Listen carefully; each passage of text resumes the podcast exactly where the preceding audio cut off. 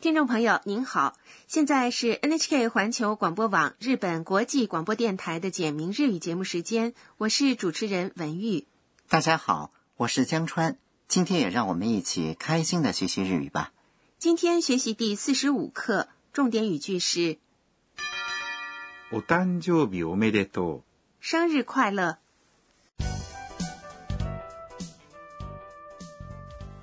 短剧的主人公是泰国留学生安娜，今天是安娜的生日，小英的堂兄健太也特地从静冈赶来，和朋友们一起在餐厅为安娜庆祝生日。”。好，下面我们来听第四十五课的绘画，重点语句是う。お誕生日おめでと“生日快乐ハッピーバースデートゥーユー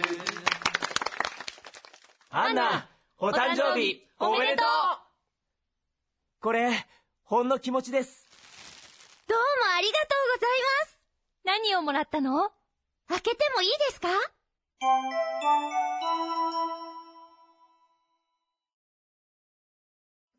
我来讲解一下。う。アンナ、お誕生日おめでとう。安娜生日快乐アンナ、是对安娜的称呼，お誕生日、是生日，在誕生日、生日前面加上了お、是一种郑重说法，おめでと是祝贺、恭喜的意思，う。お誕生日おめでと是今天的重点语句。う。お誕生日おめでと如果想说的更郑重一些的话，可以在 o m e d e t o 后面加上う。ございます。就是お誕生日おめでとうございます。如果用おめでとうございます向考试合格的人表示祝贺的话，应该怎么说呢？我们一起来想想看，合格是合格、我知道了，是合格おめでとうございます。祝贺你考试合格。完全正确。健太把一件包装精美的礼物递给了安娜，これ、ほんの気持ちです。这是一点心意，これ、是这个，ほんの是只是一点点，気持ち、是心情、心意，ほんの気持ち。是在赠送礼物时表示自己心意的一种自谦的说法，です。是句尾的郑重说法。日本人在赠送礼物时也非常谦虚啊。是啊，这其中包含了这样的意思：虽然不是什么贵重的东西，如果您不介意的话，就请收下。安娜向健太表示感谢，说どうもありがとうございます。：“非常感谢，どうもありがとうございます。非常感谢。”这是ありがとうございます，谢谢的郑重说法。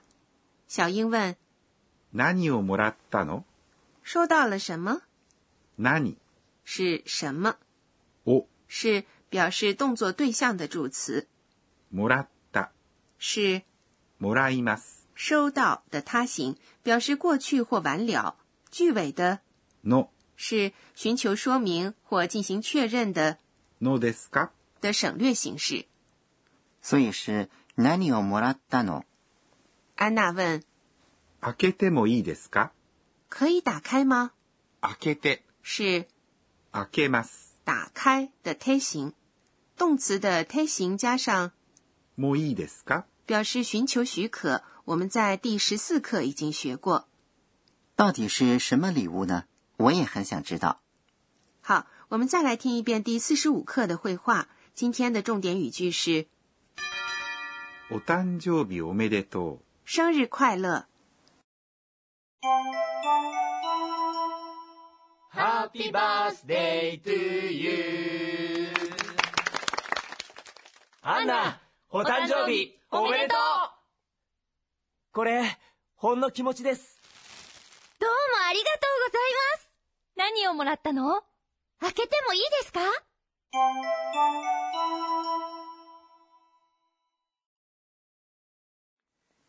接下来是导师点睛环节，有请负责本节目监修的德勇阿卡内老师来为大家介绍学习要点。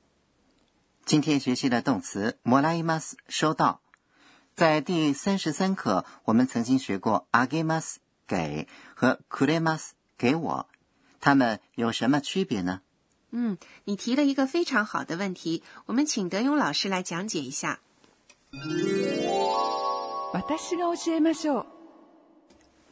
德勇老师说あげます。和くれます。都表示授予，もらいます。是受领、得到的意思。在日语里，使用哪个动词取决于是以授予者为主语，还是以收受者为主语，以及受领者是谁。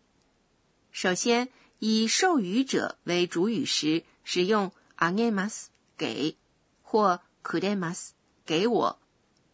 如果是某人给说话人或者和说话人关系亲近的自己人东西时，使用くれます。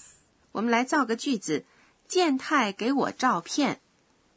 照片是写真、我是私给的对象，用助词に、来表示，所以健太给我照片就是。健太は私に写真をくれます。其次，除此以外的人，也就是给外人东西时使用あげます。给。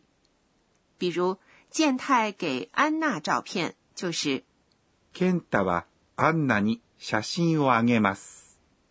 以收受者为主语时使用もらいます。受领得到，授予者用助词に、来表示。比如，安娜得到健太给的照片，或者说安娜从健太那里得到照片アンナ、是主语，健太是照片的授予者，所以是健太に、安娜得到健太给的照片，安娜从健太那里得到照片就是。アンナは健太に写真をもらいます。如果你从长辈那里得到什么东西的话，请使用比もらいます更郑重的いただきます。いただきます这个说法。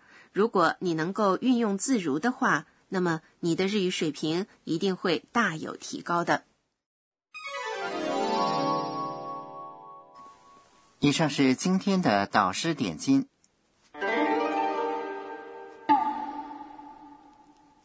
接下来是身临其境，给您介绍日语的拟声拟态词。今天介绍表示感动的单词ジーン、ジーン、形容内心被深深打动、快要流泪的样子。确实有一种被深深触动的感觉。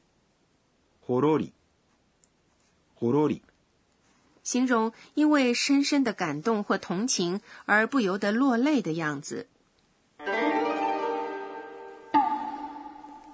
身临其境，今天给您介绍了ジーン、和ほろり。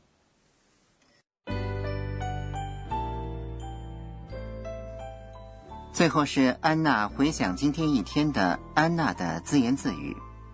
えーっと、今日は、健太送了我一条富士山形状的项链，太激动了，金。听众朋友，第四十五课就学习到这里。今天的重点语句是お誕生日おめでと“生日快乐”。下节课介绍晚会结束后安娜和健太的对话。欢迎您到时收听。